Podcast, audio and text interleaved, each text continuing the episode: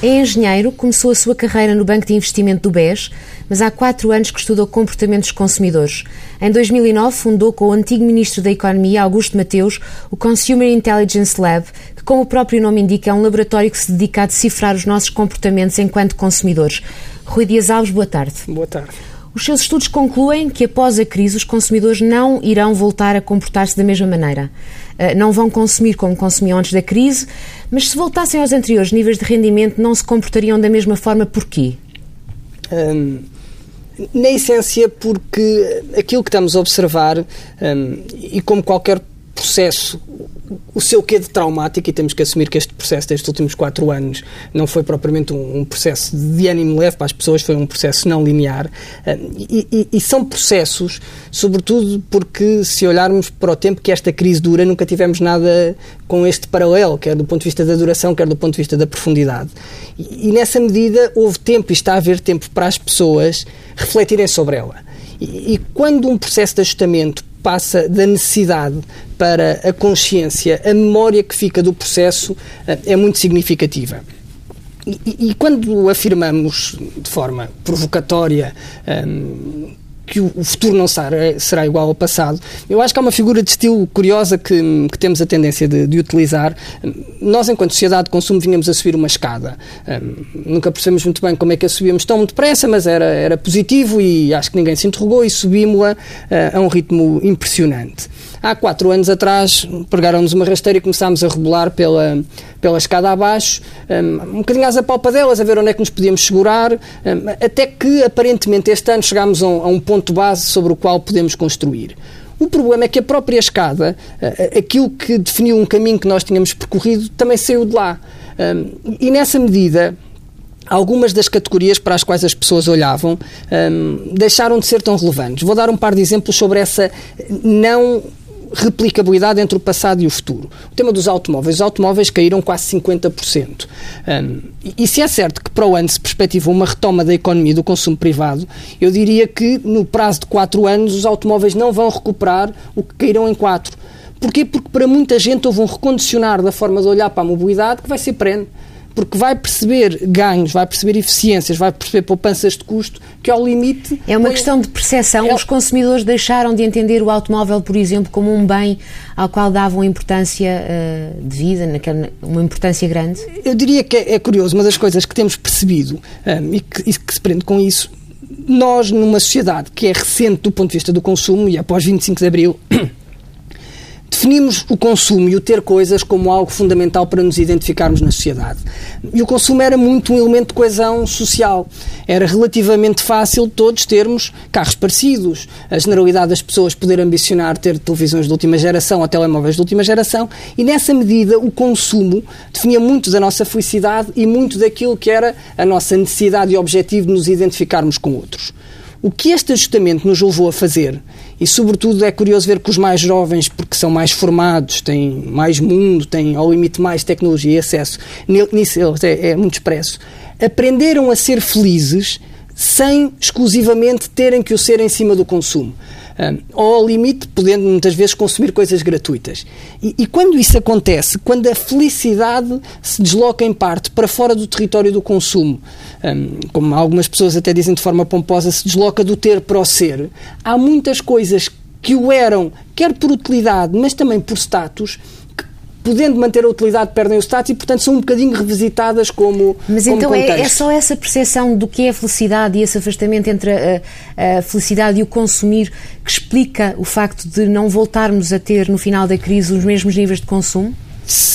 Em, em, boa parte eu diria que isso redefiniu a etiquetagem das categorias. O que é útil, o que não é útil, o que é caro, o que é barato. Há um processo grande de etiquetagem. Há, do ponto de vista infraestrutural, eh, coisas que impactam tanto ou mais. O dinheiro.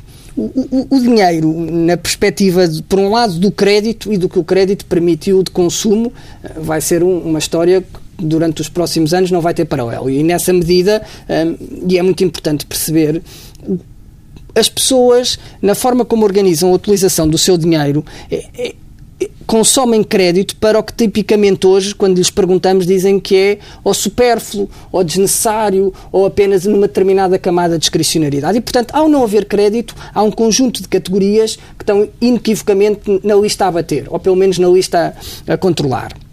Por outro lado, quando o dinheiro deixa de ser uma, uma realidade permanente e o rendimento de muitas pessoas neste país deixou de o ser do ponto de vista permanente. Veja-se os, os, mais novos, que às vezes estão empregados, outras vezes não estão, têm o rendimento do trabalho, mas depois também fazem meia dúzia de pescados, vendem meia dúzia de coisas. Quando o rendimento não é permanente e, sobretudo, não é perspectivável para o futuro, e durante muitos anos para muita gente foi, veja-se os funcionários públicos que literalmente por decreto sabiam quanto é que iam ganhar a, mais ano após ano após ano. Quando deixa de haver esta previsibilidade, a forma como as pessoas consomem também muda. Porquê? Desde logo porque algumas coisas que se querem ter têm que, do ponto de vista de processo, gerar uma poupança prévia para o conseguir. Um, e, novamente, todos os bens duradouros estão neste campeonato. Eu quero ter um computador novo, provavelmente vou ter que poupar para o ter. Eu quero ter um carro novo, provavelmente vou ter que poupar para o ter.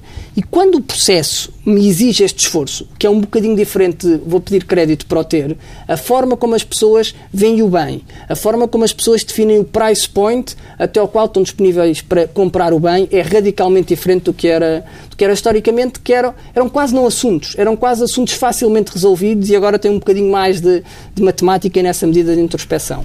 Diz ainda que o consumo não irá acelerar num futuro próximo. Aliás, as pessoas continuam a dizer que vão continuar a cortar em 2014, uhum. mesmo na alimentação. Quais são as, as suas previsões em termos de, de, evolução do consumo?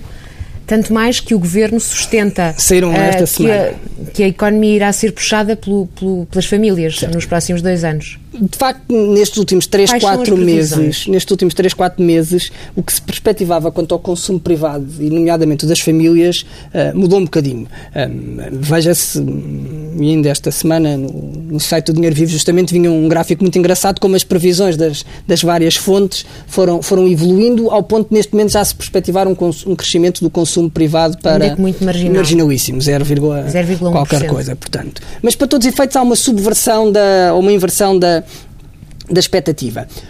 O que nós queremos dizer com, com essa com essa ideia com, que, que ele não vai retomar, tem sobretudo a ver com a perspectiva de que na cabeça das pessoas o processo que teve que ser de corte por imposição das condicionantes bases, ou seja, eu tendo menos rendimento tinha que cortar, pode hoje ter uma expressão igual ou maior independentemente do corte de rendimento. O que é que isto quer dizer na prática? Que as pessoas aprenderam hum, a racionalizar e a atuar sobre o espaço onde podem poupar.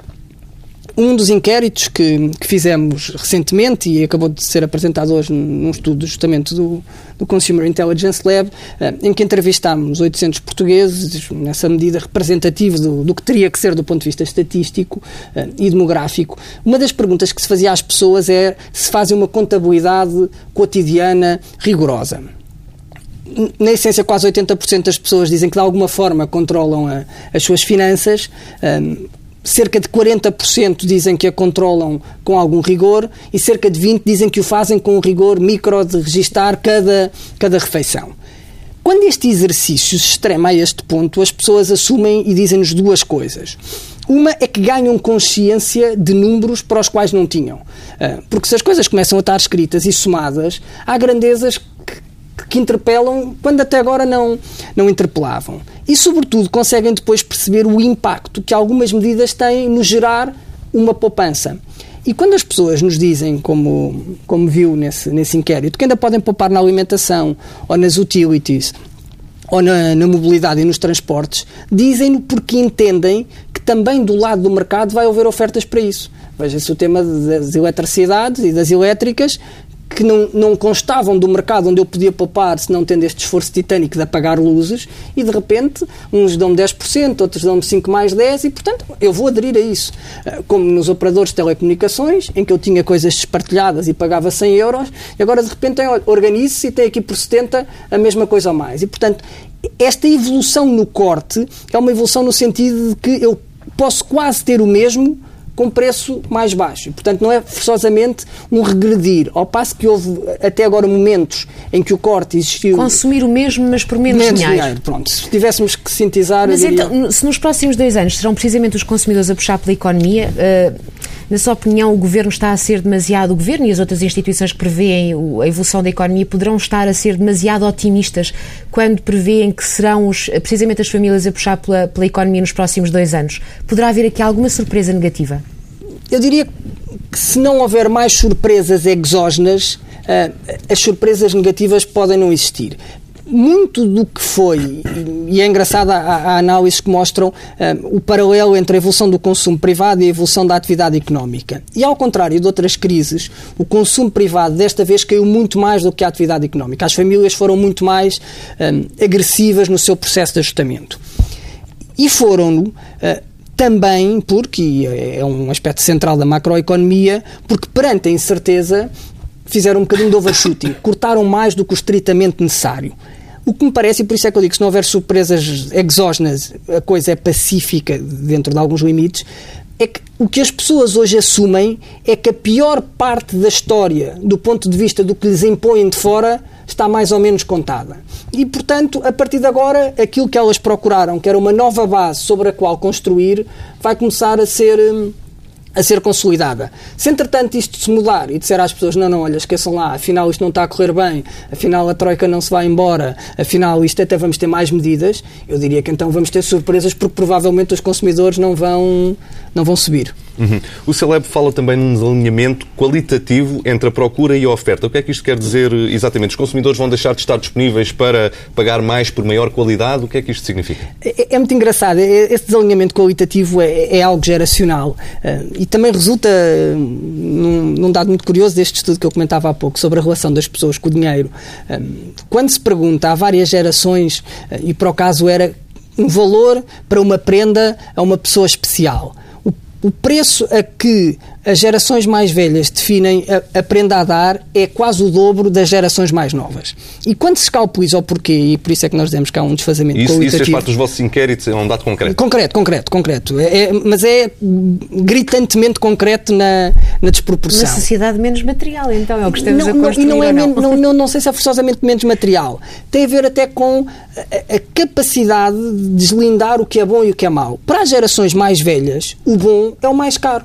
Portanto, as coisas boas por definição, são mais caras que as coisas más. É tão simples e tão, tão básico como esta observação. As gerações mais novas têm uma capacidade de comparar coisas e de relativizar e avaliar completamente diferente. Deixa de haver uma relação direta, direta entre pronto. o preço e, a, e, e, e aqui, o valor de cada valor. E, e, por isso é que eu digo que, sobretudo, e, porque não é despeciente para a formatação de uma sociedade de consumo como a nossa, os mais novos, o que procuram é muito diferente do que até agora o mercado tinha para os mais velhos.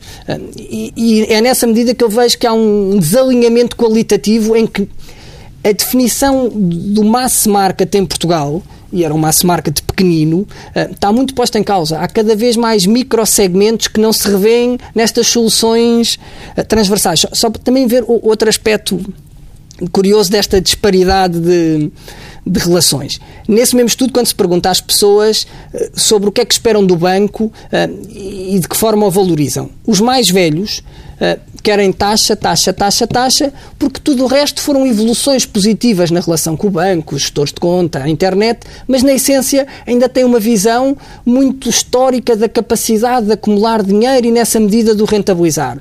Os mais novos não falam da taxa no sentido que percebem que é uma questão de, de preço e da mesma forma que há sumos baratos e sumos caros, há bancos que dão mais e dão menos. O que querem é personalização, porque uns têm um emprego, outros têm dois, uns não têm e, portanto, novamente há um desalinhar muito grande entre uma indústria que até agora era perfeitamente transversal e que agora para servir uns tem que ser diferente do que tem que ser para servir Neste caso a indústria outros. da banca. O Consumer Intelligence Lab divulgou dados sobre o comportamento dos consumidores que eh, podem surpreender, ou pelo menos que me surpreenderam a mim. Vou dar um exemplo. Entre 2012 e 2013, segundo os vossos dados, aumentou e muito a quantidade de pessoas que considera que o rendimento que tem é adequado às suas necessidades Fiquei surpreendido com este dado. Além disso, diminuiu e muito o número de pessoas que diz que o rendimento está muito abaixo das necessidades. Será que a ideia que temos sobre o impacto real da crise uh, e da capacidade dos consumidores, será que essa ideia está errada e é exagerada pela negativa, pelos média? Eu diria que falar disso genericamente tem um perigo há pessoas para quem de facto esta crise se configurou como algo dramático.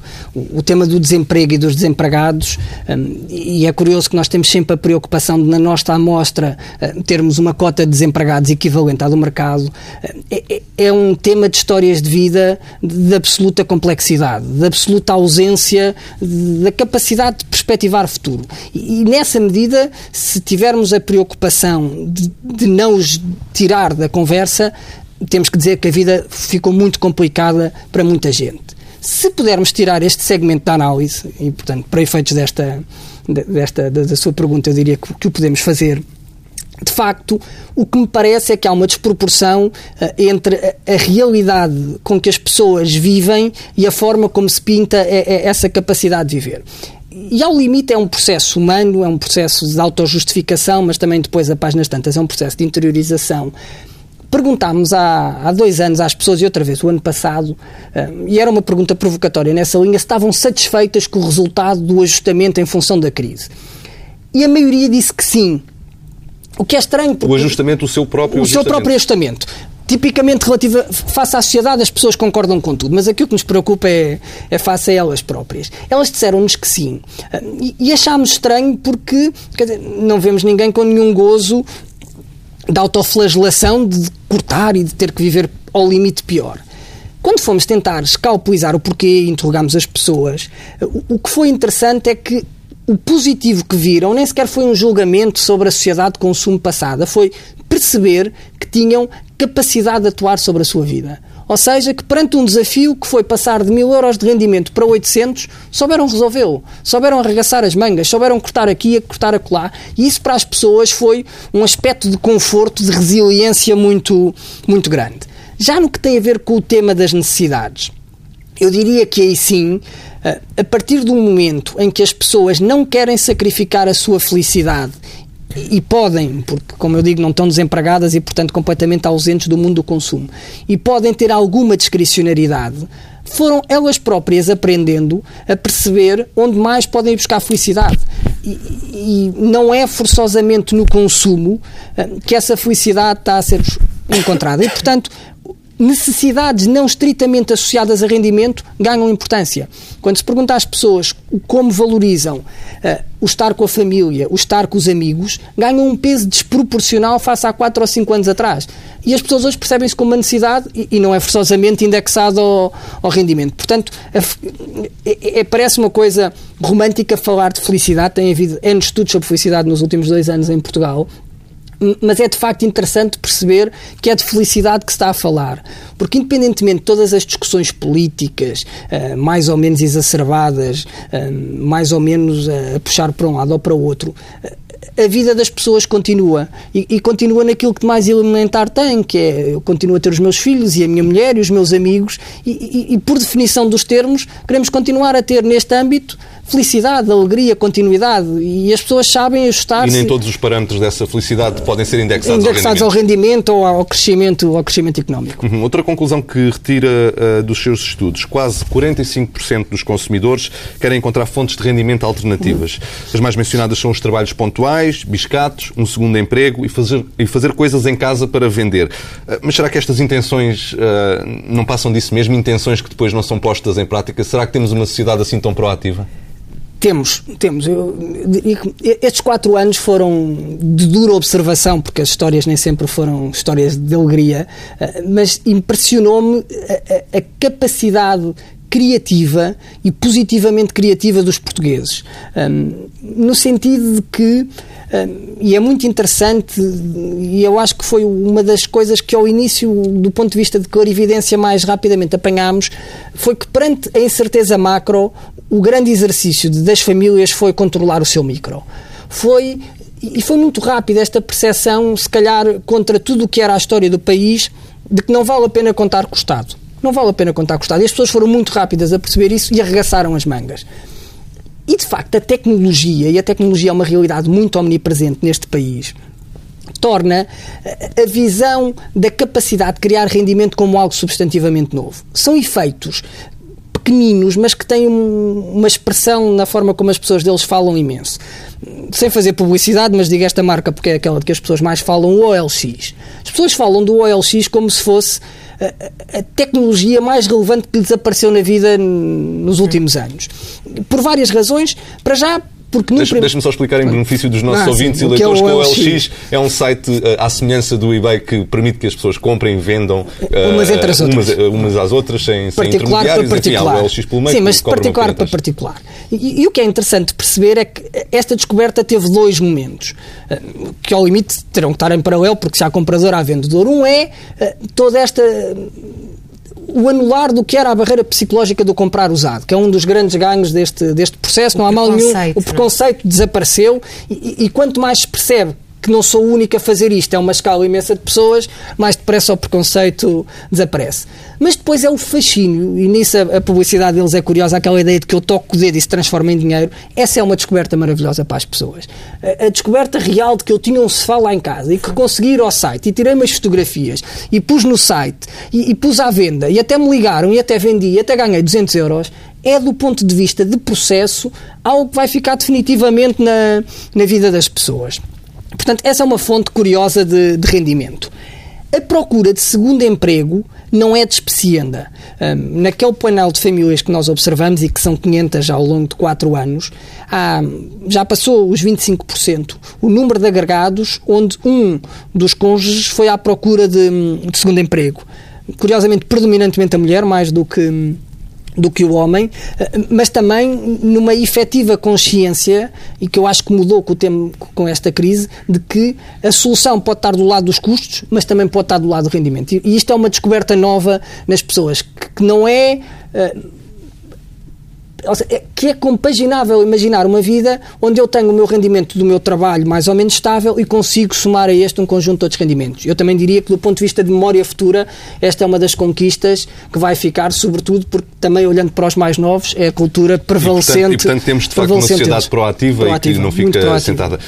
Um, uh, Rui, uh, muito rapidamente, uh, pedi-lhe só que explicasse que o Consumer Lab, para fazer os seus estudos, recolhe, por um lado, dados oficiais vindos de entidades fiáveis, uhum. estamos a falar do INE, do Banco de Portugal, etc., mas também fazem os vossos próprios certo. inquéritos. Muito rapidamente, fale-me sobre isso antes de passarmos à próxima questão. Ao longo do tempo, isto é, um, é uma ambição de construir uma série longa, são quatro anos, são largos milhares de inquéritos, largas centenas de entrevistas às pessoas, todo o nosso propósito, e o nosso propósito é um propósito que tem no final da linha clientes, ou seja, nós fazemos estes estudos ao serviço de clientes que têm que tomar decisões e, portanto, são rigorosos naquilo que exigem.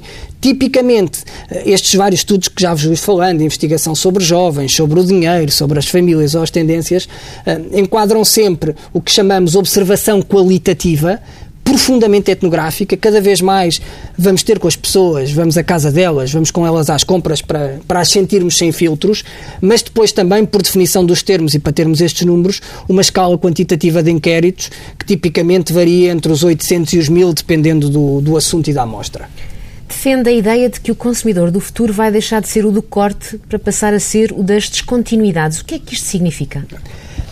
Na cabeça da, das empresas, e agora pondo esse outro lado da, da, equação do crescimento, porque também só há crescimento do consumo se houver algo que, do ponto de vista da oferta, seja dado aos consumidores.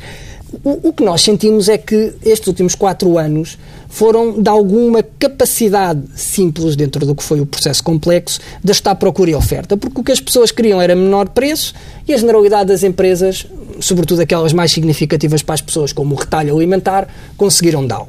E, portanto, o mindset de muitas organizações é o de lidar com um consumidor que quer corte, corte, corte, corte, como se o preço, sendo importante, fosse a única coisa que existe na vida deles. O que hoje observamos e justamente porque acreditamos estar a, a, passar para um período de transição em que deixamos de estar a descer e podemos ambicionar começar a subir, é uma lógica de hipersegmentação.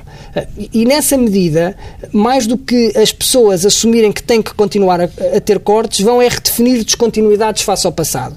Os jovens vão assumir que a forma como consomem mídia é radicalmente diferente das gerações anteriores ao limite também os jovens vão olhar para a mobilidade de uma forma drasticamente diferente. quem perdeu o emprego, e são muitas pessoas neste país, vão ter que ter relações com a casa, vão ter que ter relações com o consumo drasticamente diferentes e já não estamos apenas a falar de uma lógica de cortes, estamos a falar desta multiplicação de soluções que para uns pode ser mais rendimento, para outros pode ser emigrar, para outros pode ser ter dois empregos.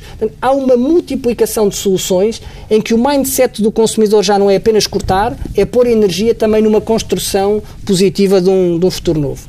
Uh, uh, mas como é que as empresas podem adaptar num cenário pós-crise a, a, este novo tipo de, de, procura dos consumidores? Ainda hoje, quando interpelávamos as, as empresas que. Consumidores uh, supostamente mais exigentes e que ao mesmo tempo terão menor rendimento, não é? É, é uma equação complexa, é uma quadratura do, do círculo que eu diria que, que não, não gostaria de estar no lado de muitas empresas quando hoje a tiverem que, que resolver e porque por trás disto tudo há uma dimensão que num país tão pequenino como o nosso é crítica. Nós não temos, por definição, escala para quase nada. Somos 10 milhões e ainda assim muitos fora deste, deste real mercado de consumo. E o que este processo tem ditado, e o que vai ditar também muito por todas estas discussões de nova lei das reformas, nova lei laboral, a atacar os dois extremos da, da equação, é um profundo multiplicar de segmentos. Hum, hoje de manhã discutimos com, com piada entre os clientes do Projeto C esta ideia de um país de muitos segmentos. Eu acho que esse é o grande desafio para as marcas, é perceberem que a ideia da, da a classe média como a, como a concebemos desapareceu nos termos factuais. Mas o, o que é mais grave que isso é que a forma de imaginar consumidores em cima do estereótipo da classe A, B, C ou D acabou definitivamente. Há um livro muito interessante de um autor espanhol uh, que se chama Pobres e Guapos. E ele fala da geração mais nova do, dos espanhóis, em que o, o desemprego é absolutamente brutal. E ele explica exatamente esta realidade, dizendo uh, nunca houve uma geração tão culta, tão capaz, tão educada, tão formada, tão e viajada tão e, com, e com tão pouco dinheiro. Mas é servida e sabe o que quer. E o que as empresas vão ter que conseguir é, simultaneamente, servi-los a eles servir aos pais deles e, ao limite, servir aos avós que também imaginavam ter um estilo de vida que está muito posto em causa, porque as reformas estão a cortar-se e porque o que acumularam de poupança está a vir de geração em geração por aí abaixo. Portanto, é esta lógica de descontinuidades na base do que é o estilo de vida que se quer construir e que se pode construir que tem que ser lidado. É possível hoje? É, porque a multiplicação de tecnologia, os custos de produção, os custos de entregar muitas destas coisas aos consumidores também se tornaram mais fáceis. Portanto, é um desafio de inovação, não é um desafio impossível do ponto de vista financeiro. Uh, trabalha com grandes empresas uh, no, no projeto C, como a Caixa Geral de Depósitos, o CTT, a Sonai, a Ótimos ou a Jerónimo Martins. Uhum. Quais são as preocupações atuais dessas empresas? Uh, o, que é que elas, o que é que elas dizem quando olham para este novo mundo do consumo? Eu diria, e, sem querer cair neste lugar comum de que no país houve duas entidades que se ajustaram muito depressa às famílias e às empresas, eh, mas reconhecendo alguma capacidade nessas empresas, e imagino que noutras que não conheço tão bem, percebi empresas que muito depressa arregaçaram as mândagas e, e, se fizeram à vida. Houve, por definição, e há sempre um momento inicial de atrapalhação, porque o processo era complexo e era, e era novo. Vejo uma capacidade, ao limite, porque são empresas grandes e se calhar isso em empresas de outra dimensão não, não é tão claro de conseguir, e isso é que eu acho que foi interessante em todo este processo, compaginar o curto prazo sem perder o horizonte do médio e longo prazo. Ou seja, de, ao mesmo tempo que estão a discutir o impacto que hoje está a ter a crise, estão já a antecipar que impacto a médio prazo vai ter o facto da lei laboral dizer que para sempre os jovens, ao limite, vão ser precários ou de que o envelhecimento da população nos vai pôr com 30% de pessoas de mais de 65 anos um, daqui a, uma década. E, portanto, esta incisiva capacidade de compaginar o curto prazo e o longo prazo foi dos que mais, do que mais me impressionou nessas, nessas empresas. Mas sente que as empresas mudaram a sua abordagem, a sua estratégia? Eu diria que há, é, compaginam-se várias, várias realidades, mas a ideia de que são mais centradas no cliente hum, vejo-a como óbvia. Hum, vejo até, e se calhar porque é este o contexto em que mais lido com elas, que aprenderam a perceber o bom que é perceber o consumidor para além do que é o detalhe da, da sua indústria. E isto é novo.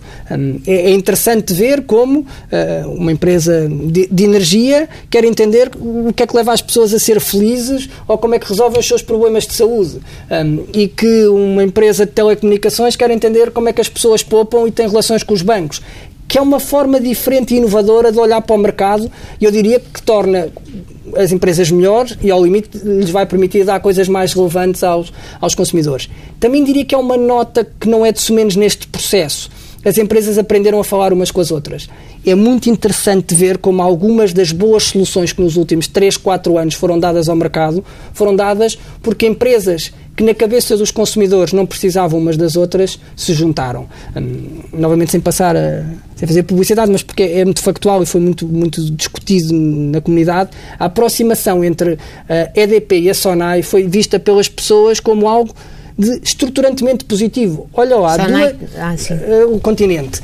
Olha, como duas empresas tão grandes e ao limite não precisando umas das outras, se juntaram para dar alguma coisa aos consumidores. E esta cultura de sair dos seus espaços de conforto enquanto empresas para dar mais aos consumidores, eu diria que está adquirida e é outra se da mesma forma os consumidores vão ter memórias futuras, esta também vai ficar é para, um, é um sintoma de adaptação das empresas um, ao qual poderemos eventualmente ligar as afirmações do Presidente da Divisão Europeia da Unilever, que disse recentemente que a companhia está a preparar-se para o regresso da pobreza à Europa e ele até deu um exemplo. Se um consumidor espanhol, era este o exemplo que ele dava, gasta uma média de 17 euros cada vez que vai às compras, não é viável tentar vender-lhe um detergente que custa metade deste uh, valor.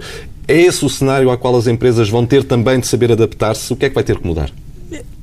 Diria que, que há aqui um, um aspecto que, que, no curto prazo vai ter que ser resolvido, bate nessa questão, mas é um bocadinho mais abrangente. Perdeu-se, para o bem e para o mal, neste, neste processo de ajustamento, a noção de preço. O, o, preço, que é um elemento fundamental para qualquer organização, desde logo para planear, para saber quanto é que vai vender para o ano, tornou-se numa volatilidade imensa, porque entre descontos, não descontos, promoções, não promoções e talões, o, o preço deixou de ser referência. E a partir do momento em que o preço deixou de ser referência, a comparação de valor é uma abstração muito grande para as pessoas. Porque como é que eu comparo uma coisa que custa hoje 7 e amanhã 14, ou amanhã 14 e hoje 3, com outra que, que também anda a, a, a variar e com esta volatilidade? Nessa medida, eu diria que o grande desafio, sendo um desafio de preço absoluto para se enquadrar nos vários cabazes, é sobretudo o desafio de voltar a estabelecer um preço que permita às pessoas tomar decisões sem ser nesta constante guerra da volatilidade em que a segunda compra marca de indústria, há a terça marca de distribuição. Mas este, este ambiente não favorece aquelas empresas que têm no fator preço o único fator de competitividade? Uh, diria que não, porque os consumidores aprenderam e sabem, historicamente são, são capazes muito bem de destrinçar onde está a boa relação qualidade-preço. Portanto, o preço sem qualidade não entra. Mesmo toda esta cultura do low cost hoje não é uma cultura do sacrifício da qualidade, é uma cultura de uma opção muito óbvia por ter eu diria que apenas o que é essencial da proposta de valor. E, portanto, isso as pessoas percebem.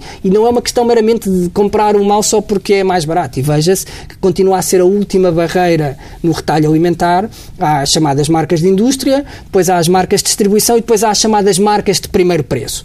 E, de facto, na passagem de umas para as outras, há algumas mudanças de qualidade, não muito expressivas, mas as pessoas continuam a ver a última como o trade-off que não querem que não querem fazer. E, portanto, percebem muito bem onde é que há qualidade e não há, e não é isso que...